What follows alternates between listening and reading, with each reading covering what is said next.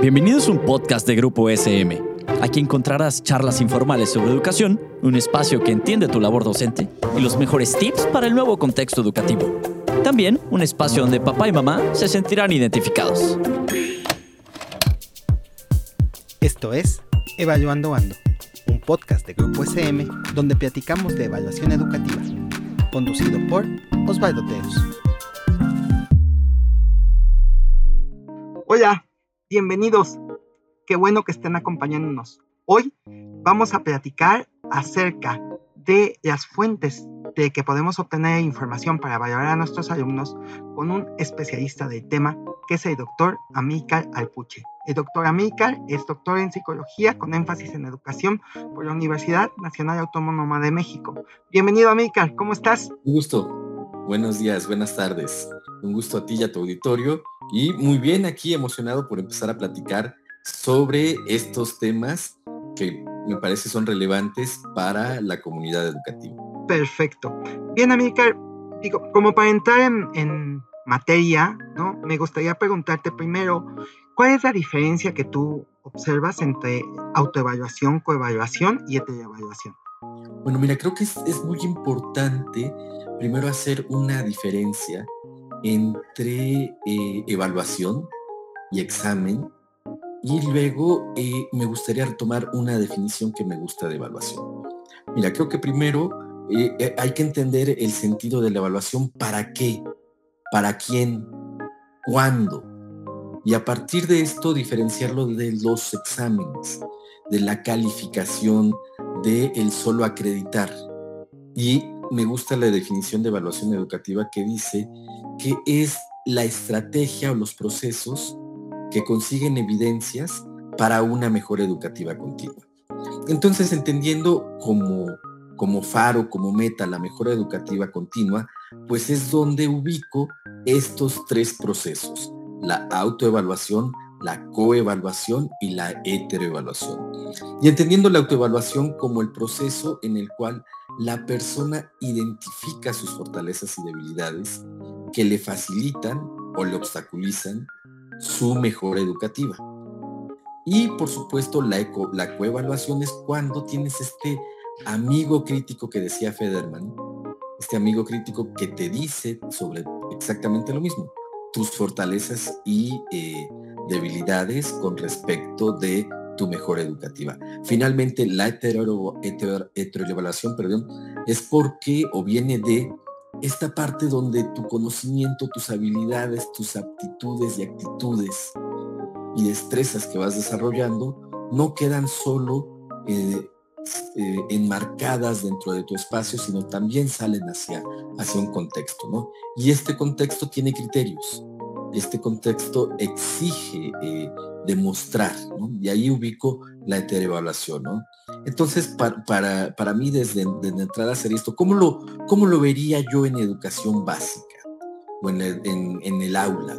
Bueno, la autoevaluación es eh, para el niño de primaria saber qué sabe y qué no sabe. Saber qué puede hacer dentro de su, de, por su aprendizaje y qué no puede hacer. Y, también creo que es importante dentro de estos procesos lo que los pares tienen que decir, los compañeros, las compañeras, el, que está sentado junto a él que le dice, oye, creo que no estás agarrando bien el lápiz. Oye, creo que, te pierdes de repente cuando la profe está explicando. Oye, me estoy dando cuenta que cuando sumas le das como tres vueltas y, te, y, esto te, te falla, ¿no? O que también que le reconoce, qué bien dibujas. Oye, ¿cómo le haces para aprender todo esto, para poder hablar de estas cosas. Y ahí hay, un, hay una parte importante. Y finalmente, esta heteroevaluación, que también creo que es importante entenderla como un proceso integrador o como una actividad integradora de los diferentes eh, conocimientos y contenidos que se dan dentro de, la, de las instituciones educativas, dentro de las escuelas. Claro. Eh, entonces, yo creo que rescatando primero esta idea de, evaluar como, como estrategia de mejora. ¿no? que además se hace mención en varios de nuestros planes de estudio, de eh, se evalúa para mejorar. ¿no? Decía alguno de mis maestros que eh, evaluación es para mejorar o no es. Exacto. O la evaluación sirve para mejorar o no sirve para nada.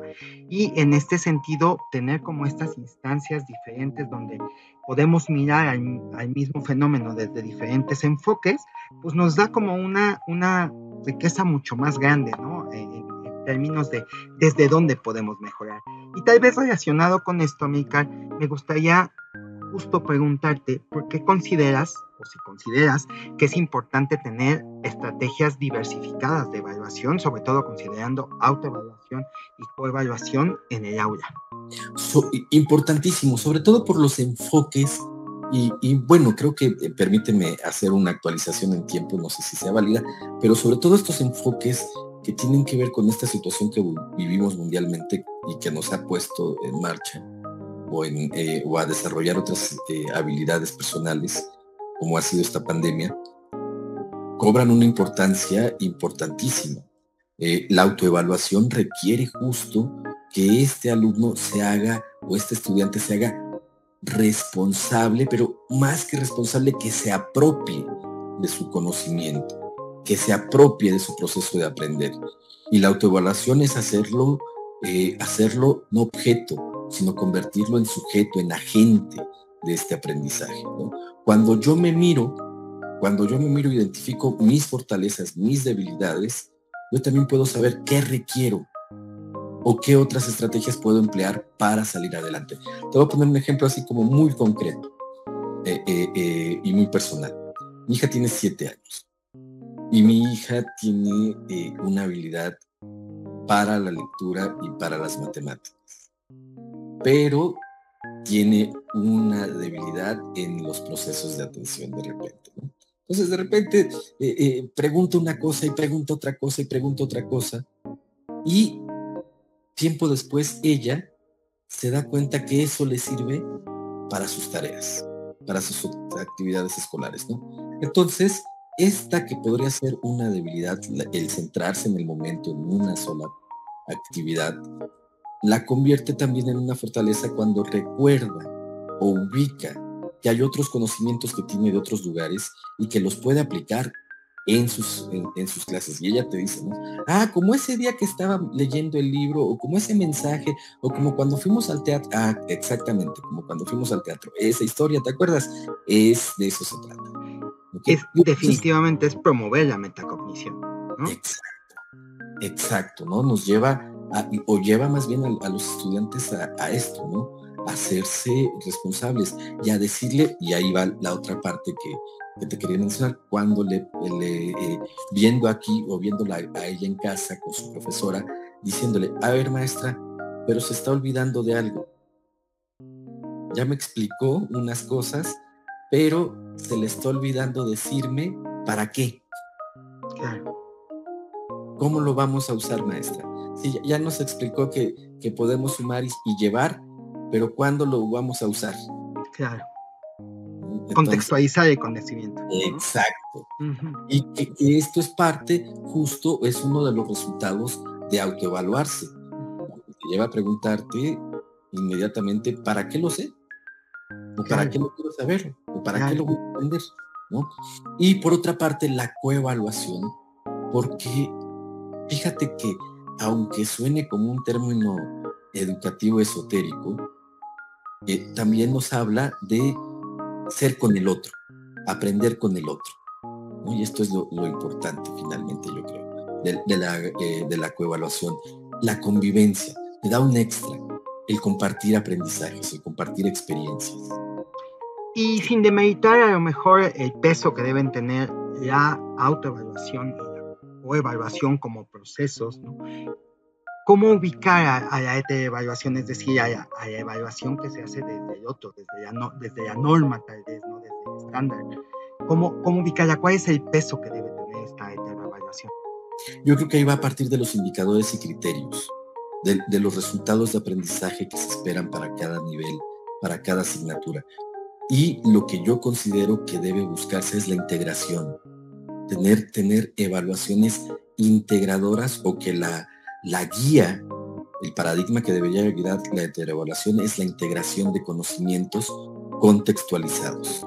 Perfecto. Eso permite sacar o volver el conocimiento en información y en sabiduría de vida. Perfecto.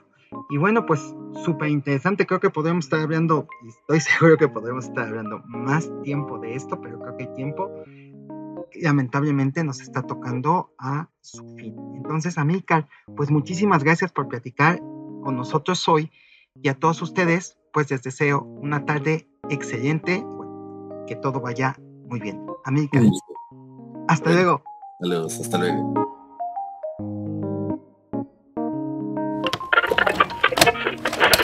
Esto fue un podcast producido por Grupo SM. No olvides suscribirte al programa para que no te pierdas ninguno de los episodios. Síguenos en nuestras redes sociales y nos vemos en la siguiente ocasión.